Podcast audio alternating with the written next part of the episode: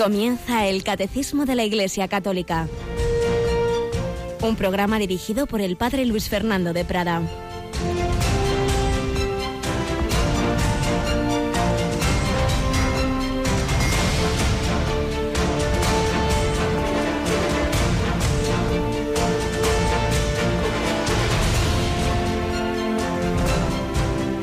Alabados sean Jesús, María y José. Muy buenos días, muy bienvenidos a este nuevo programa del Catecismo en este 21 de diciembre. Estamos en estos últimos días del Adviento, tocando la Navidad.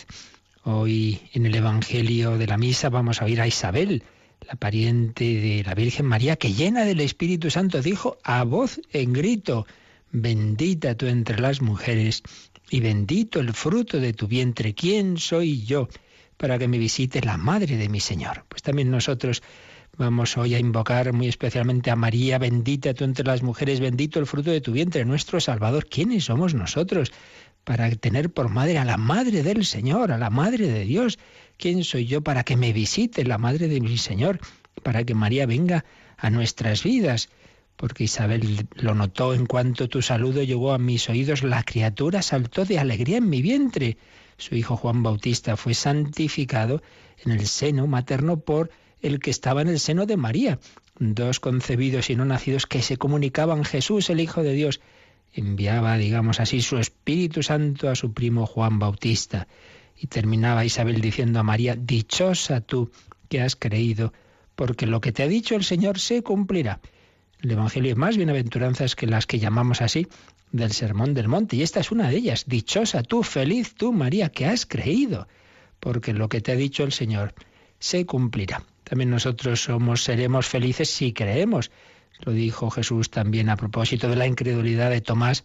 Dichosos los que crean sin haber visto. Dichosa tú que has creído, porque lo que el Señor nos dice lo cumple. De una manera, de otra, antes, después, el Señor tiene sus caminos, fiémonos de Él.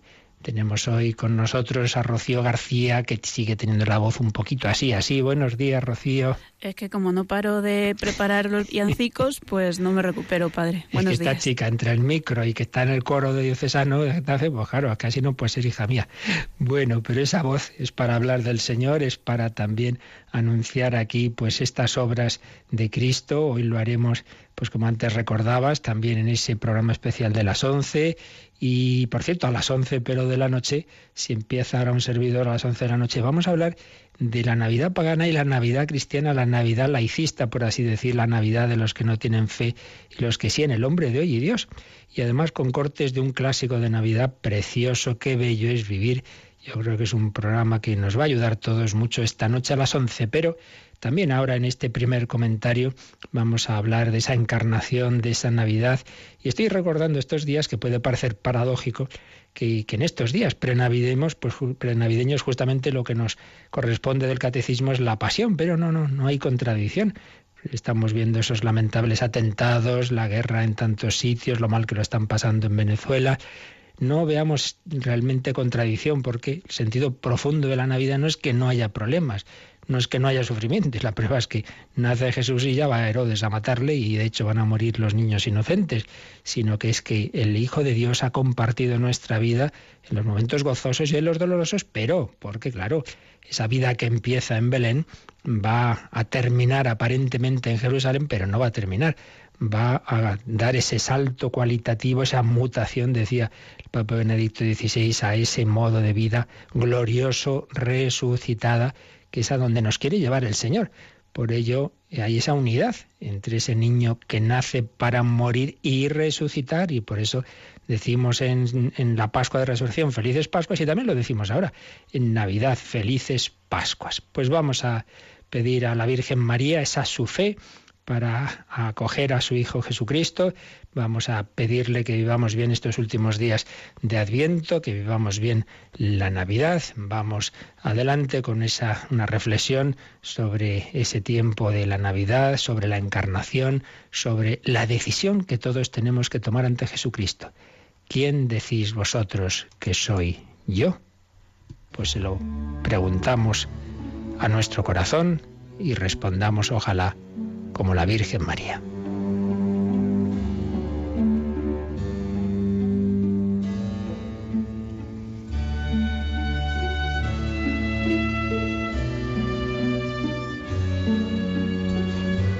El filósofo alemán Schleiermacher escribió en 1805 una obrita titulada La celebración de la Navidad, un coloquio.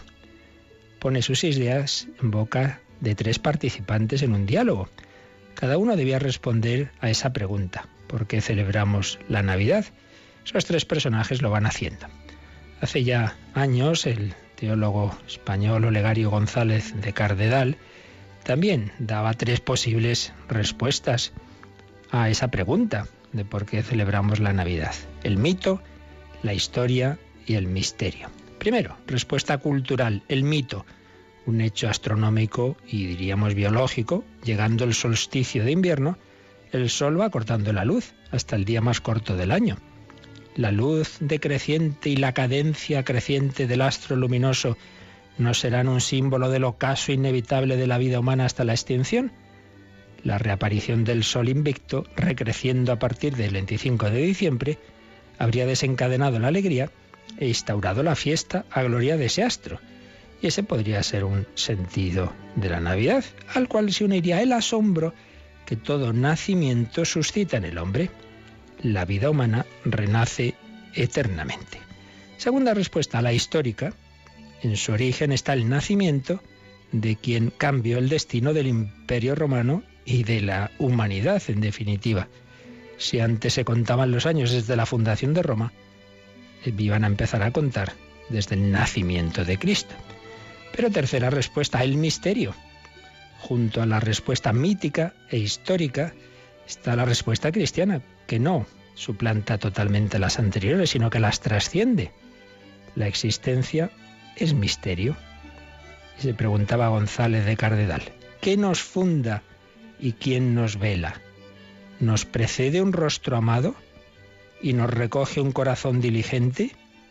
¿Ese alguien permanece en su lejanía y mudez o se habrá manifestado dentro de nuestra historia? Pues esta es la cuestión decisiva, querida familia de Radio Mariano, si Dios existe o no. De poco valdría que existiera, pero estuviera ahí en su mundo, por así decir. La cuestión decisiva es si Dios se ha hecho hombre o no, si entra en nuestra historia, si tiene que ver con mi día a día. O esto ha sucedido y entonces hay motivos para la alegría, la fiesta, la esperanza, o no ha sucedido y entonces, nos dirá San Pablo, somos los más desgraciados de los hombres. La fe cristiana surge de la respuesta positiva a esa pregunta como un acto de agradecimiento ante el Dios que se inserta en nuestra historia.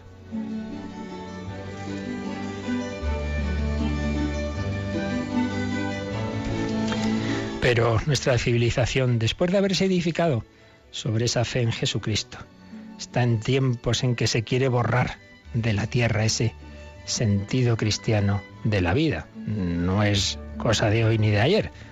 Ya la Revolución Francesa intentó en 1792 abolir el calendario cristiano, cambiando por completo, hasta las semanas, todo. También hoy hay quienes quieren eliminar el antes de Cristo o después de Cristo y decir ese era común.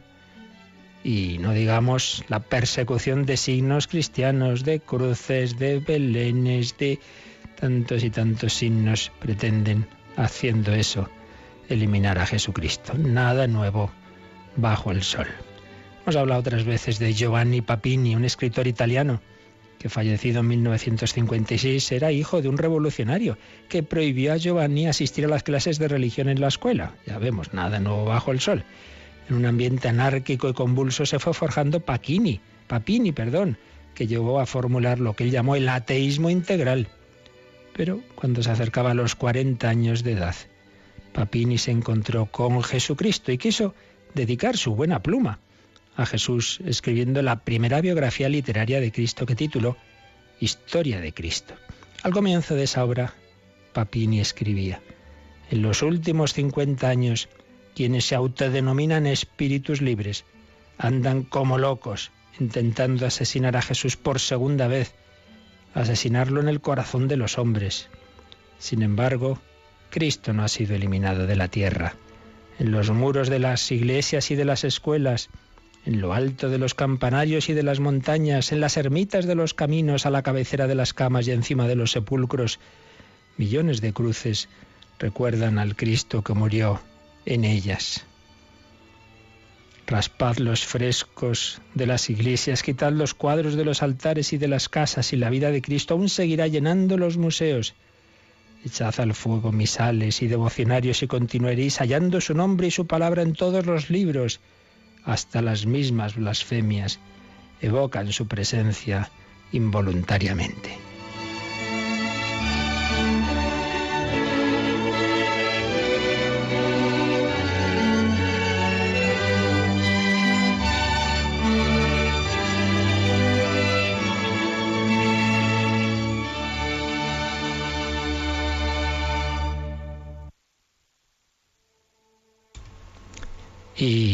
Seguía diciendo Giovanni Papini, otros personajes históricos pudieron ser importantes, pero están muertos. César ha hecho en sus tiempos más ruido que Jesús, y Platón enseñaba más ciencias que Cristo, pero hoy, ¿quién se acalora por ellos? Cristo, por el contrario, está siempre vivo entre nosotros. Todavía hay quien le ama y quien le odia. Y el encarnizamiento de tantos contra él dice que no está muerto. Los mismos que se esfuerzan en negar su existencia se pasan la vida recordando su nombre. Y concluía Papini, para comprender nuestro mundo, nuestra vida, para comprendernos a nosotros mismos, hay que ir a Él.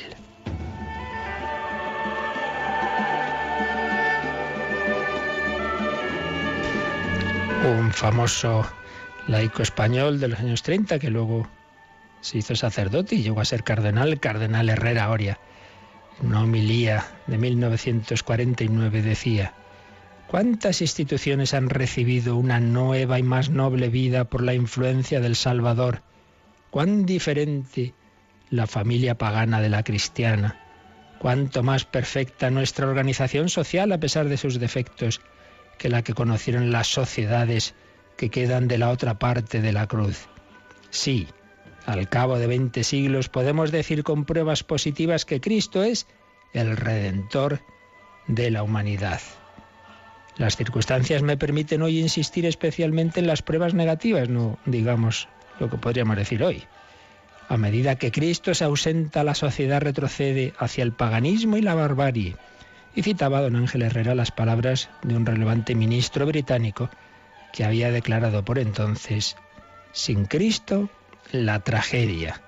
Si los pueblos del mundo no se muestran dispuestos a seguir las magníficas normas que Jesucristo especificó como guía para vivir, no tardaremos en vernos arrastrados a una tragedia internacional incluso más desastrosa que cuantas hemos sufrido hasta ahora concluía don Ángel Herrera, un cristianismo para la vida nacional e internacional. Para ello hay que ir a las raíces y entronizar a Cristo en la vida familiar. No es suficiente. Debe regir Cristo nuestra vida individual. Precisemos más. Cristo debe ser el alma de nuestra vida interior. La sociedad será regenerada por el individuo. El individuo será regenerado por Cristo.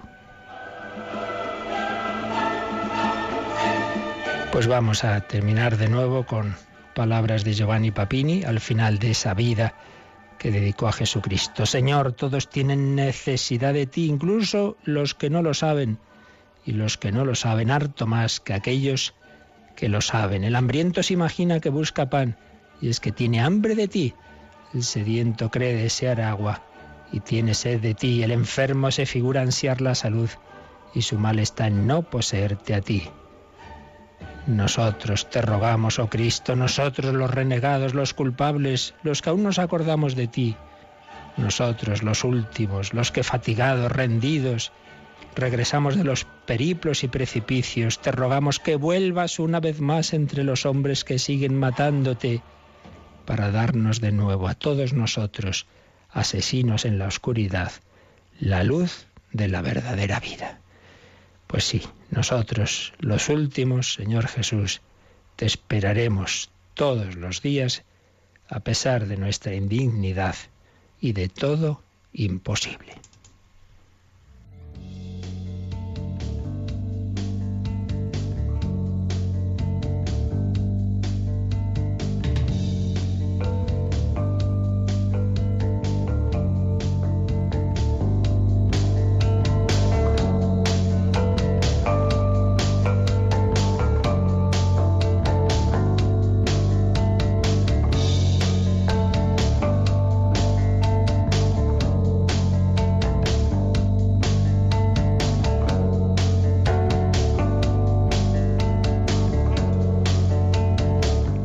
A seguir avanzando con la gracia de Dios en este conocimiento del Hijo eterno hecho carne por nosotros, de nuestro Salvador, del único redentor de la familia, del individuo, de la sociedad, de la humanidad, el príncipe de la paz. Ese conocimiento interno de Jesús debe llevarnos al amor y el amor al seguimiento, a la imitación de Cristo, a seguir sus huellas, a irnos pareciendo a Él según la gracia que Él nos vaya dando y según por supuesto, la vocación que dé a cada uno, pero en todo caso siempre esa imitación interior, esa configuración con el corazón de Cristo. Aprende de mí que soy manso y humilde de corazón. Para ello hay que conocer a Jesús, que leer el Evangelio, hay que leer su vida, las hay desde las más sencillas hasta otras literarias, como esta de Giovanni Papini, y el propio catecismo que nos va mostrando esos misterios de la vida de Cristo.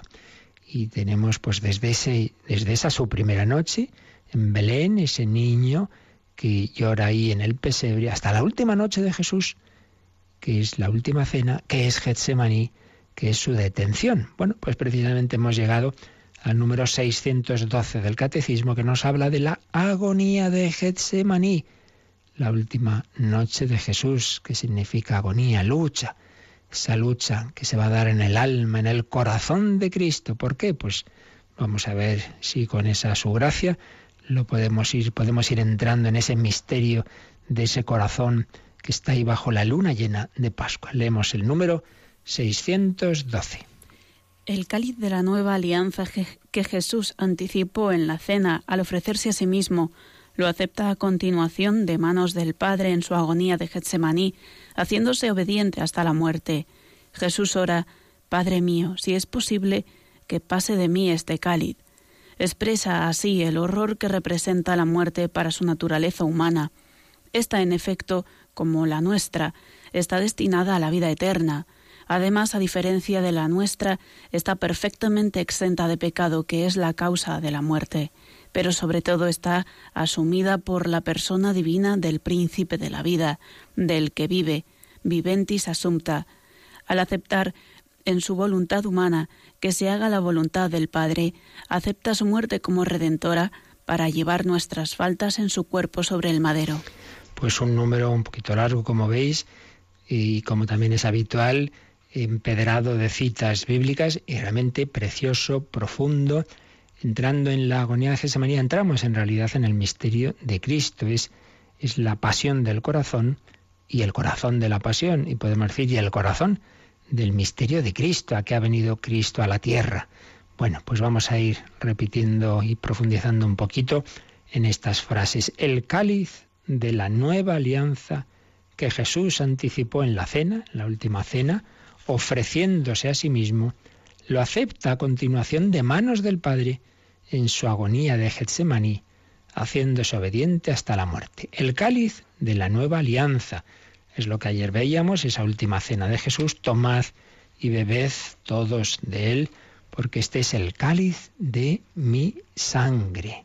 El cáliz de mi sangre, nos cita aquí el Catecismo Lucas 22:20, que nos dice así, después de cenar hizo lo mismo con la copa, con el cáliz, diciendo, este cáliz es la nueva alianza en mi sangre derramada por vosotros. La nueva alianza el desposorio, la unión, el compromiso del el esposo, Yahvé hecho carne en Jesús, el novio, el esposo y la esposa, la humanidad, la iglesia, el alma, cada uno de nosotros. Pues bien, ese cáliz, esa nueva alianza sellada en esa última cena, pues ahora ese cáliz se va a convertir en ese cáliz de la pasión.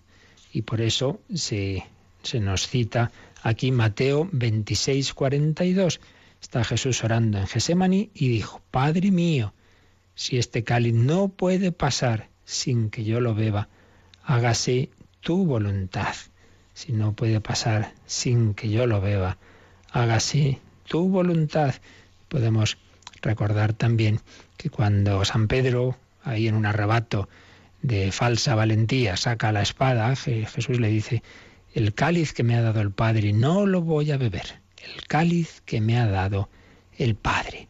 Ese, ese sufrimiento para redimirnos que estaba en esos planes de Dios. No voy ahora a aceptarlo. Él como Dios, unido al Padre y al Espíritu Santo, había trazado ese camino de redención, podía haber sido otro, pero prefiere ese camino de asumir las consecuencias que nuestros pecados han generado en la humanidad, del, del sufrimiento, y asumir ese cáliz. Y ahora, claro, como hombre le cuesta a su sensibilidad, le cuesta a su corazón sensible, pero aunque le cueste, dice, el cáliz que me ha dado el Padre no lo voy a beber.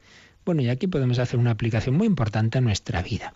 Cuando vemos que llegan circunstancias dolorosas, pues por lo que sea, por una enfermedad, por, por disgustos, por, por una injusticia, por un desagradecimiento, no quiere decir que no haya que luchar y si hay algo que se puede evitar y por supuesto pues ir al médico ante una... Sí, sí, muy bien. Pero cuando ya está ahí lo que está, cuando eh, independientemente de que pongamos los medios, pero ahí está ese sufrimiento, ese disgusto, lo que sea, pues ya no nos quedemos en simplemente la visión humana, claro, es que ha pasado esto, lo otro. En último término, eso, eso es ese cáliz que me ha dado el Padre. Entonces di eso, el cáliz que me ha dado el Padre, no lo voy a beber, pero no en un plan, Vaya, hombre, aquí Dios a fastidiarnos la vida, ¿no? Será para bien, aunque yo no lo entienda. Todo es para bien, como era para bien esa pasión de Cristo, para nuestra redención y para su propia glorificación. Iba a ser, ya lo era eternamente, el Rey como Dios, pero lo iba a ser como Redentor, nos iba a conquistar desde la cruz, iba a tener esa gloria de la que nos va a hablar San Pablo en Filipenses 2.8, al nombre de Jesús toda rodilla se doble, como a continuación cita este mismo número del catecismo. También nos cita el catecismo, precisamente dice, lo acepta, acepta ese cáliz de manos del Padre, haciéndose obediente hasta la muerte. Ahí está ese texto, Filipenses 2.8. Jesús obedeció. El hombre Cristo Jesús obedece al Padre hasta la muerte. Y también cita Hebreos 5, 7, 8, que dice ese texto de Hebreos. Pues mirad, viene a ser eh, lo que de hecho ocurre en Gesemaní pero mirado simplemente desde la interioridad de Cristo. Dice así Hebreos, la carta a los Hebreos. Cristo, en los días de su vida mortal, presentó a gritos y con lágrimas oraciones y súplicas al que podía salvarlo de la muerte, y fue escuchado en atención a su piedad reverencial, y aun siendo hijo, aprendió, sufriendo, a obedecer. Aprendió con el padecimiento a obedecer. Fijaos, nos está hablando, como digo, de Gesemaní sin describir la escena, como si la describen los sinópticos, pero entra en el misterio de lo que allí ocurría. Cristo, en los días de su vida mortal, su última noche, precisamente presentó a gritos y con lágrimas. Es esa oración dura de Gesemaní, a gritos y con lágrimas, oraciones y súplicas. Padre, si es posible, pase de mí este cáliz presentó oraciones y súplicas al que podía salvarlo de la muerte. A veces pensamos, puf, hoy mi oración no vale de nada porque estoy en desolación, en sequedad, estoy aquí pasándolo mal. ¿Y quién ha dicho que por eso tu oración no vale? Pues mira, la oración de Jesús en Gesemaní era pasarlo mal, era levantarse a ver a Pedro, Santiago y Juan, era una y otra vez caer de rodillas. Padre, si es posible, si es posible, pase de mí este cáliz. Y dice el autor de la carta a los hebreos que Cristo fue escuchado en atención a su piedad reverencial. Y uno dice, hombre, pues no fue escuchado, porque fue a la pasión. Pues hombre, sí fue escuchado. Podemos entenderlo de varias formas. En primer lugar, porque recibió la fuerza para ir con serenidad a la pasión. En ese momento Jesús estaba turbado, estaba triste hasta la muerte, pero acaba la oración de Gesemani y ya se levanta y parece que ya es el de antes. Que ¿A quién buscáis? A Jesús el Nazareno. Se, se adelanta a esos que van a aprenderlo. Parece que ya ha pasado esa tormenta interior. En ese sentido, ha recibido en esa oración ese consuelo, esa fuerza del Espíritu Santo, ha tenido, dice San Lucas, incluso un ángel que le confortaba, por tanto, un primer sentido de que fue escuchado, eh, porque recibe esa fuerza. Pero luego, claro, porque aunque no ha sido salvado de la muerte en el sentido de que no la sufriera, pero sí en el sentido de que no se va a quedar en la muerte, va a resucitar el tercer día.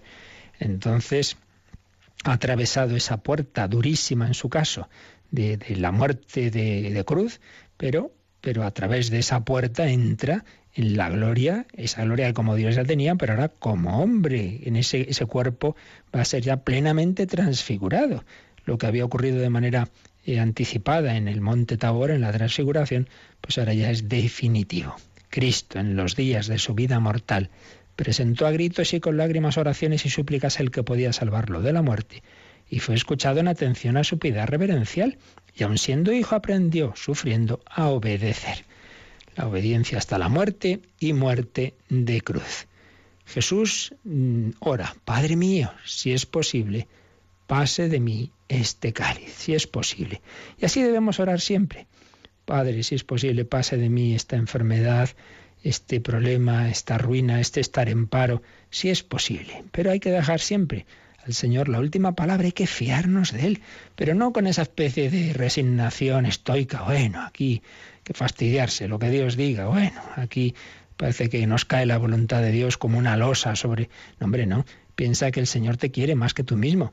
Entonces, si, si te ves sufrir, no es que estés disfrutando bien de sufrir. Es como ese padre que sabe que hay que operar al hijo, que no hay más remedio, que va a quedar muy bien, pero, pero tiene que pasar la operación y le ve sufrir y no está tan contento de verlo sufrir. Claro que no. Quien se alegra de ver sufrir a un hijo o a un padre. Pero hay que hacerlo, no hay más remedio. Hay que obedecer, pero no así a más no poder, sino con ese espíritu de fe. Obediencia, una obediencia, Rocío, de la que nos habla también el número 532 que nos cita aquí el catecismo, un número que ya habíamos visto, pero vamos a repasarlo ahora si te parece. 532. Con la sumisión a su madre y a su padre legal, Jesús cumple con perfección el cuarto mandamiento. Es la imagen temporal de su obediencia filial a su Padre Celestial. La sumisión cotidiana de Jesús a José y a María anunciaba y anticipaba la sumisión del jueves santo. No se haga mi voluntad, la obediencia de Cristo en lo cotidiano de la vida oculta inaugura ya la obra de eh, restauración de lo que la desobediencia de Adán había destruido. Está muy bien esto de que el catecismo nos vaya poniendo estos números marginales, nos ayudan a relacionar las cosas y a profundizar de una manera sencilla. Fijaos, esto ya lo habíamos visto, pero ahora lo entendemos mucho mejor. Cómo la obediencia de Jesús la tuvo toda su vida. Concretamente, pues tiene esa obediencia a María y a José y dice que esa imagen temporal aquí en la tierra de la obediencia filial a su Padre Celestial, pero anticipaba, dice este número 532, la sumisión del jueves santo, no se haga mi voluntad. La obediencia de Cristo en lo cotidiano de la vida inauguraba esa obra de restauración de lo que la desobediencia de Adán había destruido. Fijaos, al final, el pecado la clave está en obediencia o soberbia y hago lo que me da la gana. Esa es la clave de todo pecado. Si ya no es esto lo otro.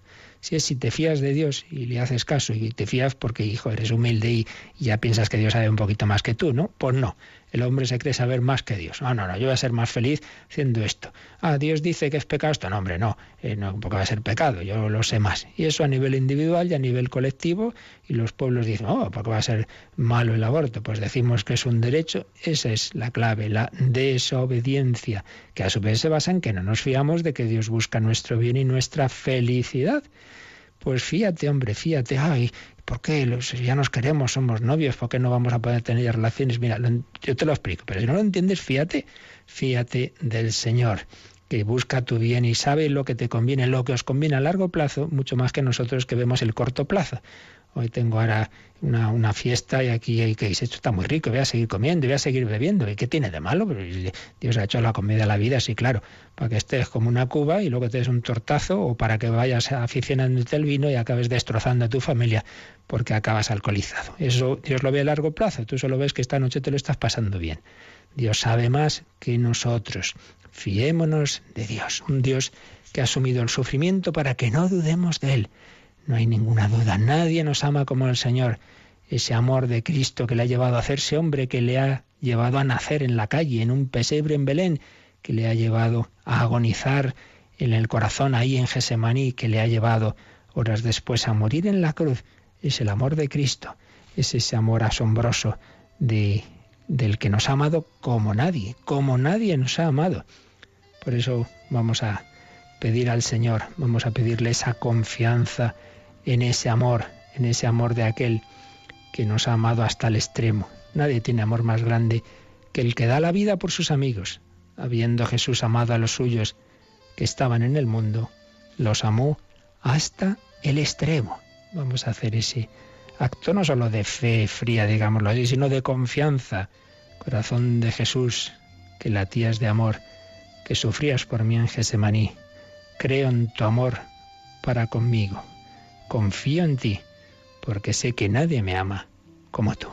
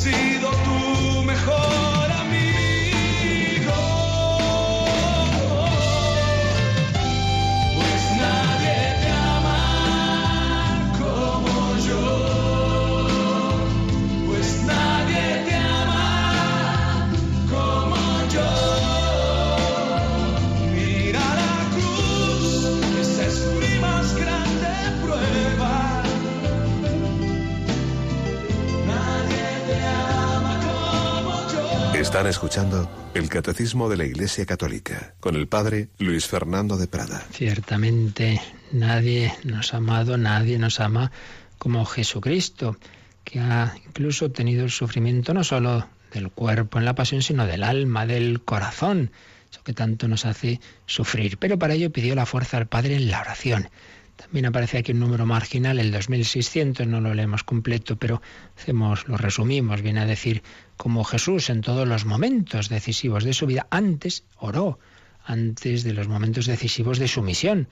En el, antes del, del bautismo del Jordán, pues Jesús estaba orando, en la transfiguración, aquí en Gesemaní antes de ir a la pasión, antes de elegir a los doce apóstoles. Se nos dice que oraba antes de que Pedro lo confesara como el Mesías de Dios. Ora para que la fe de, Pedro no desfallezca ante la tentación. Es una oración ante los acontecimientos de salvación que el Padre le pide que cumpla y siempre. Y es una entrega, dice ese número, humilde y confiada de su voluntad humana a la voluntad amorosa del Padre. Esa es la clave de la oración, no que yo sienta esto o lo otro, sino que me ayude a unir mi voluntad a la del Padre. Jesús ahí ora en Gesemaní, es la oración o una de las oraciones de Cristo que conocemos con más detalle. Pero ¿por qué? ¿Por qué estás pasándolo también tan mal el Señor? ¿Por qué estás sufriendo tanto? Bueno, muchos motivos. Obviamente, uno de ellos pues es simplemente como hombre que es, que sabe lo que le espera, esa terrible pasión, esos sufrimientos y esa muerte, sigue, nos seguía diciendo el número 612, que, que está expresando el horror que representa la muerte para su naturaleza humana, porque su naturaleza humana, como la de todos los hombres, está destinada a la vida eterna. Pero es que además la suya, claro, es una naturaleza exenta del pecado y que es la causa de la muerte. Entonces, ¿por qué tenía que sufrir la muerte? Y además es una naturaleza humana, sí, pero una naturaleza humana asumida por la persona divina, del príncipe de la vida, del que vive. Nos ha ido señalando este número del catecismo. Por tanto, es como un choque brutal entre el que es la vida y la muerte, un choque brutal entre el príncipe de la vida y el que eh, va a sufrir esa muerte terrible. Aquí el catecismo nos ha puesto varias citas. Eh, Juan 1.4, en, en él, en el verbo, en la palabra, como queramos traducir ese prólogo de San Juan, la palabra logos, mm, hoy día traducimos de nuevo la traducción de la conferencia episcopal, el verbo en él, estaba la vida. Y esta vida era la luz de los hombres. Y Juan 5.26, del mismo modo que el Padre posee vida por sí mismo, así también concedió al Hijo poseerla por sí mismo. Jesús es la vida y a la vida pues obviamente le repugna la muerte. Por tanto, un motivo de sufrimiento. Más, si cabe, el ver eh, las traiciones, lo que le ha hecho Judas, que Pedro le va a negar, que los demás van a huir, el desagradecimiento de tantos, el oír a ese no a Barrabás, crucifícalo, pues todo ese sufrimiento moral que muchas veces nos pesa más que el sufrimiento físico, pues evidentemente a Jesús como hombre verdadero con una sensibilidad, todo eso también le duele. Pero sin ninguna duda hay mucho más, hay mucho más, porque ha habido otros mártires que también han pasado cosas semejantes y parece que estaban más tranquilos que Cristo. Jesús lo que sin duda le hunde más, por así decir, y le pesa más en el alma, es que Él es cabeza de la humanidad a la que quiere redimir y asume nuestros pecados. Ya habíamos visto ese número esa frase tremenda de San Pablo, número anterior, Dios lo hizo pecado. Cristo lleva en su cabeza tantos pecados con el pensamiento, lleva en sus ojos tantos pecados, en la mirada, en sus manos tantos homicidios, en su corazón tanto odio. El Señor ha asumido nuestros pecados los lleva en su alma, es lo que veíamos en ese texto que leímos del capítulo 53 de Isaías. Él cargó con nuestros pecados, Él fue traspasado por nuestras rebeldías. Cristo, cabeza de la humanidad, está asumiendo mis pecados, sus consecuencias, no en el sentido evidentemente de que él haya pecado, él es inocente, sin mancha ni pecado, pero sí en el sentido de que asume las consecuencias de nuestros pecados, que son separarnos de Dios. Entonces tiene un, desgarramiento interior. Por un lado es el Hijo de Dios, uno con el Padre, pero por otro lado es nuestro hermano, uno con nosotros, uno con nosotros que nos hemos separado de Dios. Y es esa lucha, y por eso en ese huerto de Gesemaní, donde se prensaban las aceitunas para que saliera el aceite, su corazón también es molido y sale sangre. Dice San Lucas que empezó a brotar sangre, una sangre capilar que en momentos de extremo sufrimiento, de extrema tensión, puede brotar de una persona, pues ya es la primera sangre de Cristo, que, que, en ese corazón herido, en ese corazón invadido por las tinieblas del mundo del pecado, esta es vuestra hora, la del príncipe de las tinieblas. Cristo, el que vive, está asumiendo la muerte. Y mm, se nos cita aquí también un, un texto precioso para que nosotros, porque sigue diciendo el, número 612, al aceptar en su voluntad humana que se haga la voluntad del Padre, acepta su muerte como redentora para llevar nuestras faltas en su cuerpo sobre el madero. Es una cita de la primera carta de Pedro 2.24. Jesús lleva en su cuerpo nuestros pecados. Vamos a leer la cita más amplia de esa primera carta de San Pedro. Está diciendo San Pedro a cristianos que están sufriendo, a esto habéis sido llamados, porque también Cristo sufrió por vosotros, dejándoos ejemplo para que sigáis sus huellas. Dejándoos ejemplo, imitación, para que sigáis sus huellas, seguimiento. Él no cometió pecado, ni en su boca se encontró engaño alguno. Cuando le insultaban, no devolvía el insulto. Cuando padecía, no amenazaba, sino que se entregaba al que juzga con justicia. Él mismo llevó nuestros pecados en su cuerpo y los subió al madero. ¿Veis? Aquí está la frase clave. Llevó nuestros pecados en su cuerpo y los subió al madero, pero ya antes los había llevado en su corazón y los llevaba en esa oración de Getsemaní.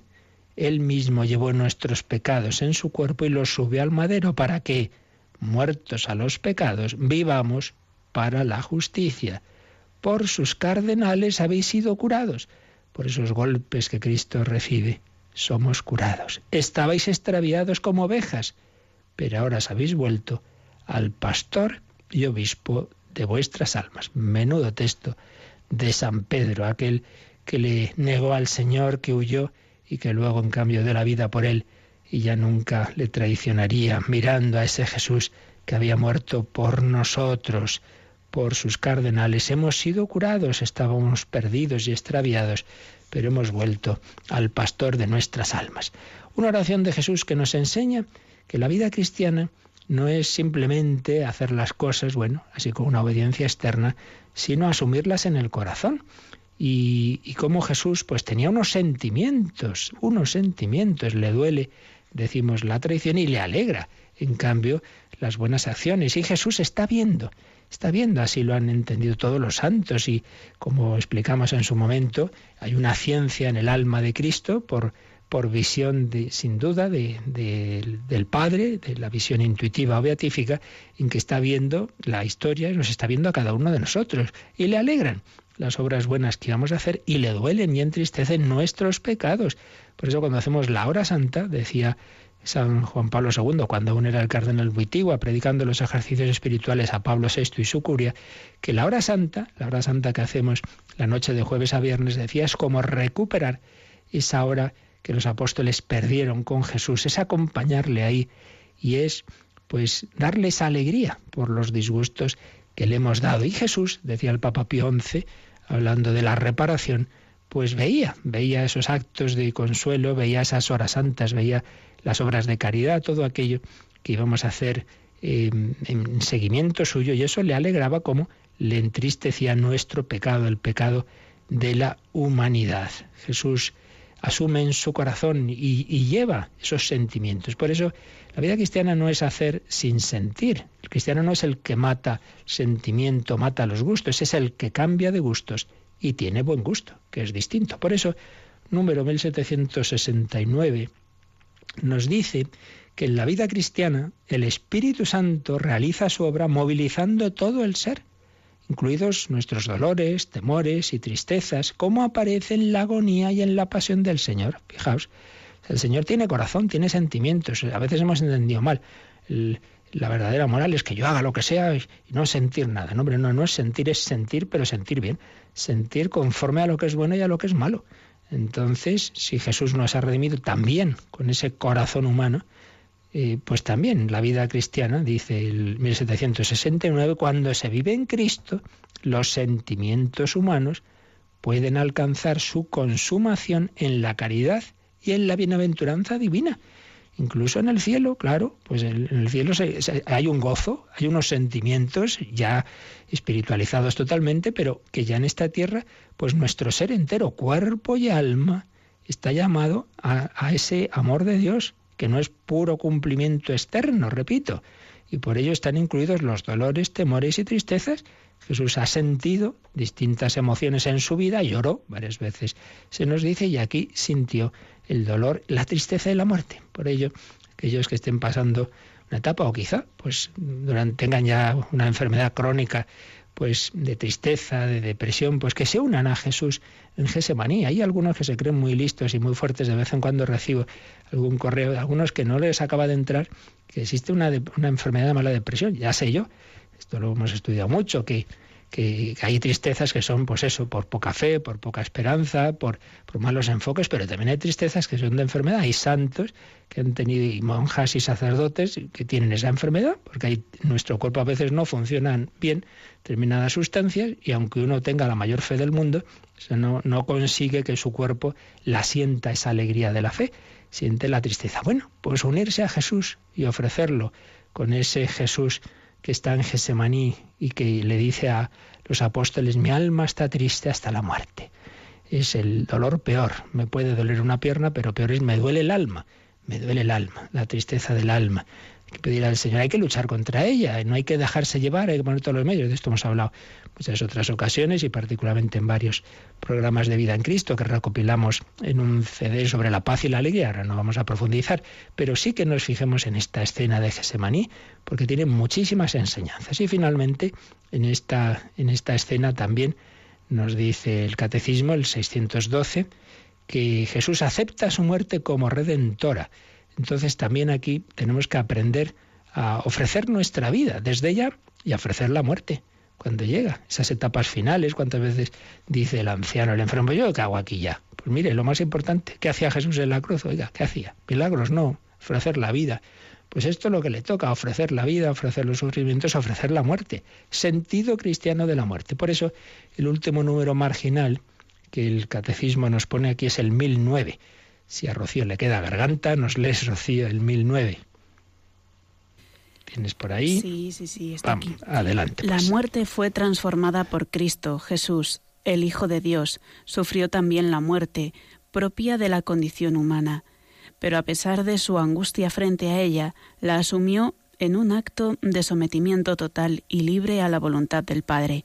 La obediencia de Jesús transformó la maldición de la muerte en bendición. Pues un número precioso, lo que en sí mismo es algo espantoso, ha sido transformado por Cristo. La muerte fue transformada por Cristo. Jesús, el Hijo de Dios, sufrió también la muerte propia de la condición humana de la que habíamos sido exentos un privilegio en la creación, que luego perdemos ese privilegio por el pecado y pues volvemos a lo que es propio de un ser corporal viviente, que se muere. Bueno, pero eso que es tan contrario a lo que creemos que es vivir para siempre, nos provoca angustia, pero dice que a pesar de la angustia que el propio Jesús tuvo, pues aquí está Gesemaní, la asumió esa angustia y esa muerte, esa la asumió en un acto de sometimiento total y libre a la voluntad del Padre. Entonces esa obediencia de Jesús transformó la maldición de la muerte en bendición.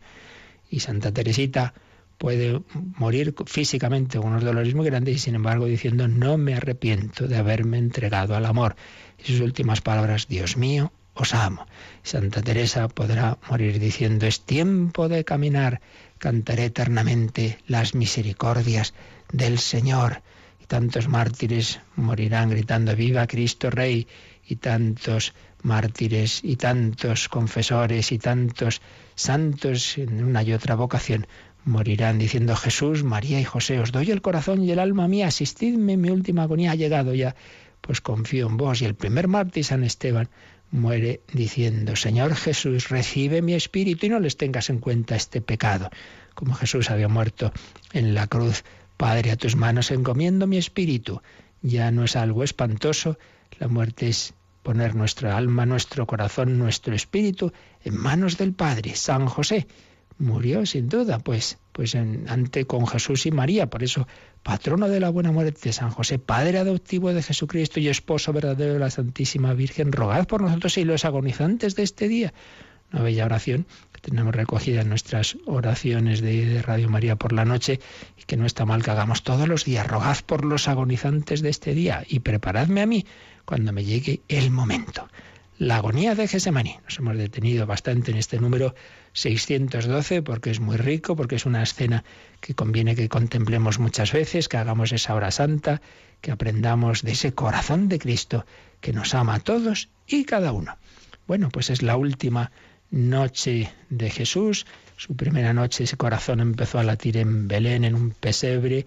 Su última noche está en ese, está también en la calle, está en ese huerto. Pronto va a ser detenido. De eso ya seguiremos hablando si Dios quiere. Vamos a profesar una vez más nuestra fe en este Dios que nos ha amado, que se ha hecho uno de nosotros, que se ha encarnado. Y si tenéis alguna consulta, alguna duda, pues rápidamente eh, la indicáis ahora.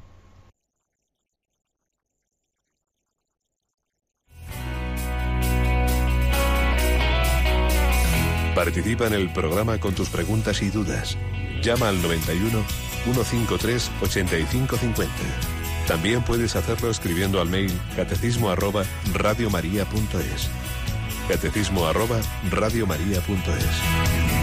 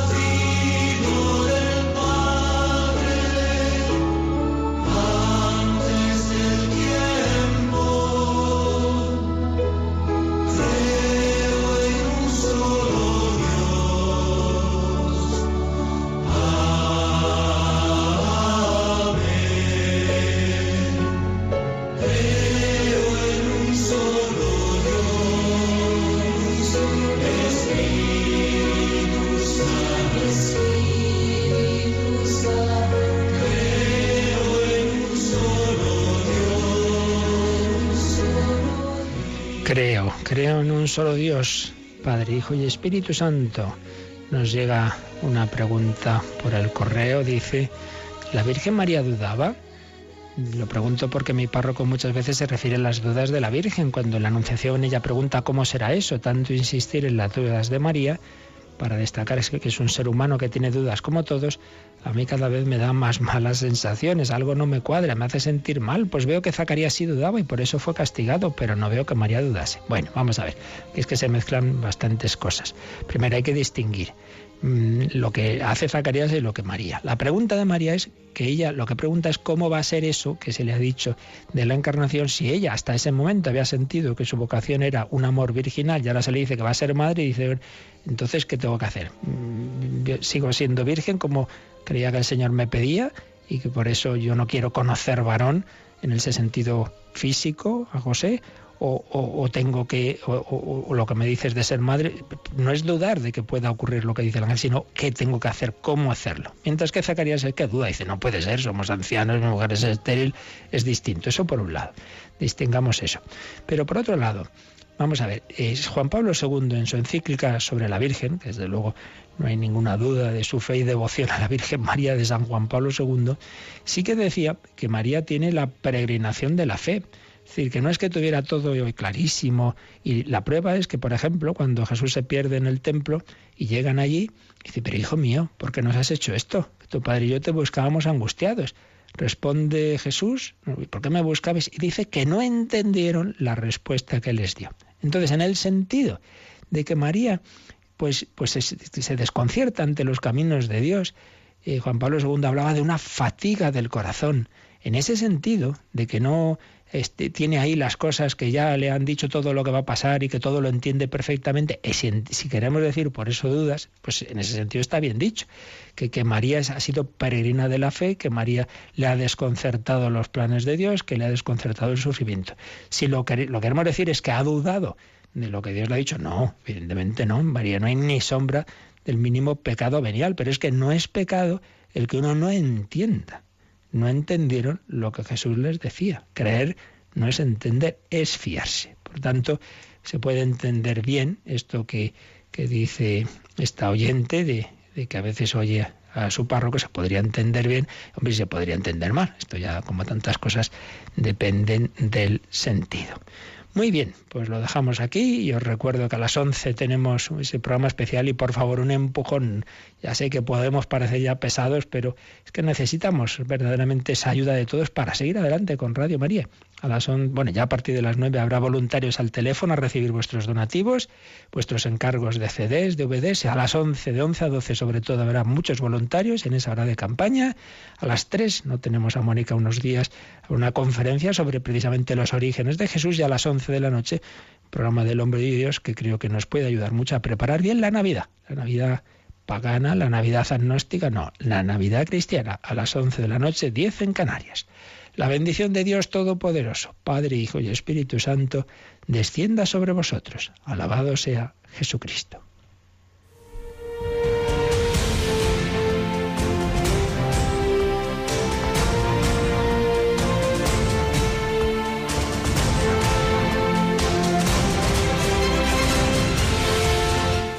Han escuchado en Radio María el Catecismo de la Iglesia Católica un programa dirigido por el Padre Luis Fernando de Prada.